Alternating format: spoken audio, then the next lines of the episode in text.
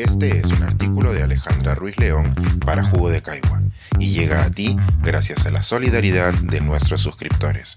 Si aún no estás suscrito, puedes hacerlo en www.jugodecaigua.pe. La historia detrás de su historia clínica, el correcto resguardo de su información médica es un pilar de la medicina. Cuando era chica tenía que ir muchas veces a un concurrido hospital por un tema dermatológico. Recuerdo que siempre tenía que esperar, esperar mucho, hasta que la doctora pronunciaba mi nombre. Un día, en el cual ningún paciente era llamado, decidimos preguntar por el motivo de la espera, a lo que el personal de enfermería nos respondió. Lucho no ha pasado. La curiosidad nos embargó hasta que descubrimos que el citado personaje era el responsable de llevar las historias clínicas desde el archivo hasta cada uno de los consultorios.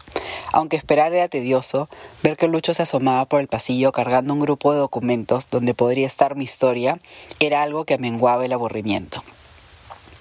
A pesar de la digitalización y la instauración de la telemedicina, muchos centros de salud todavía dependen de un lucho, sobre quien recae la responsabilidad de entregar al personal médico las historias clínicas de cada paciente impaciente. En nuestro país, la implementación nacional de historias electrónicas es aún un proceso en desarrollo. En el 2013 se promulgó la Ley 30024, por la cual se creó el Registro Nacional de Historias Clínicas Electrónicas con el que se espera ofrecer una cobertura nacional hacia el 2027.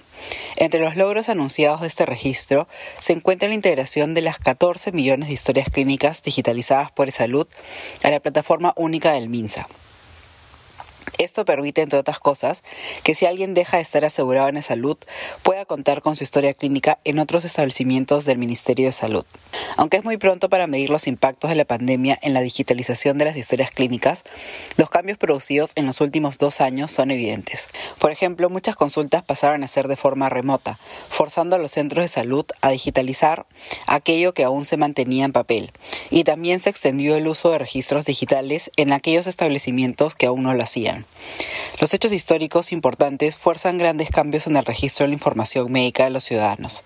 Haciendo el artículo From Papyrus to the Electronic Tablet, Richard Gillum indica que el siglo XX hubo grandes avances en las historias clínicas, ya que en diversos países establecieron sistemas públicos de salud para los cuales se necesitaba mantener reportes sobre los pacientes atendidos y un seguimiento a las enfermedades observadas de forma epidemiológica. Las dos guerras mundiales también fueron catalizadores para el establecimiento universal de las historias clínicas, puesto que se mejoraron los registros tanto de quienes se enrolaban a defender a sus naciones como de quienes se quedaban a trabajar por ellas. Sin embargo, la historia de las historias clínicas es mucho más antigua que solo un siglo atrás. En concreto, los primeros reportes datan de hace más de 4.000 años en Egipto, en los cuales se mantenía información sobre las enfermedades y sus síntomas para fines didácticos. Similares reportes eran usados en la antigua Grecia, que luego fueron traducidos y forman parte del canon de la medicina del mundo islámico, componente fundamental para la medicina actual. Para el siglo XVIII, el uso de reportes clínicos para la enseñanza ya estaba extendido por Europa, y en el siglo XIX las escuelas de medicina de París y Berlín innovaron al incluir información cuantitativa de los pacientes. Finalmente, hacia el siglo XX, las historias clínicas no eran consideradas para el cuidado de los pacientes y su uso estaba limitado a la docencia.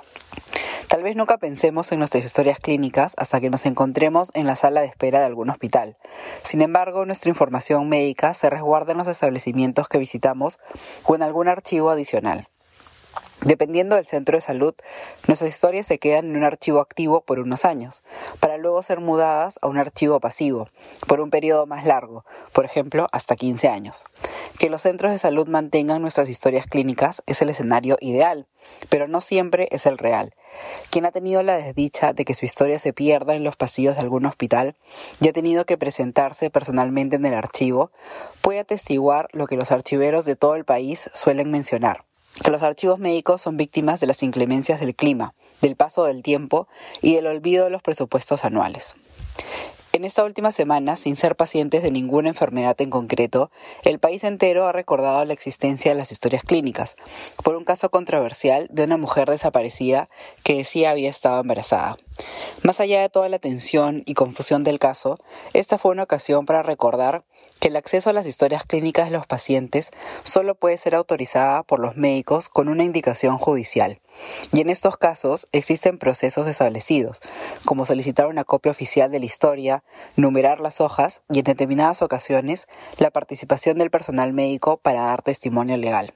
El ginecólogo Manuel Drago, el actuar ético de los médicos es importante para no revelar los diagnósticos de sus pacientes, no solo en casos que se conviertan de interés nacional, sino también cuando los profesionales de la salud participan en congresos médicos o en publicaciones académicas para las cuales se usa la información de las historias clínicas, pero no se incluyen datos que permitan identificar a los pacientes. Además, el doctor Drago indica que el resguardo que deben tener las historias clínicas también debe ser obligatorio en las redes sociales.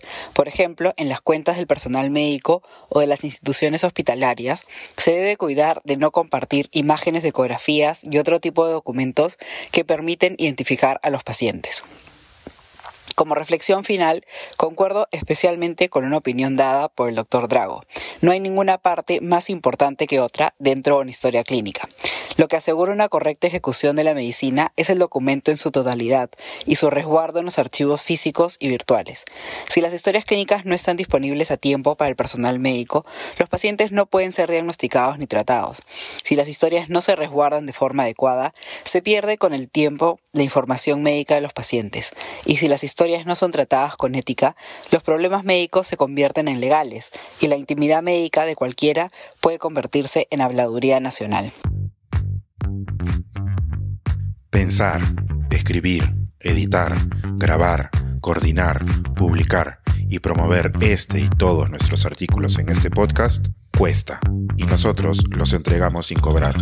Contribuye en www.jugodecaigua.pe barra suscríbete y de paso espía como suscriptor nuestras reuniones editoriales.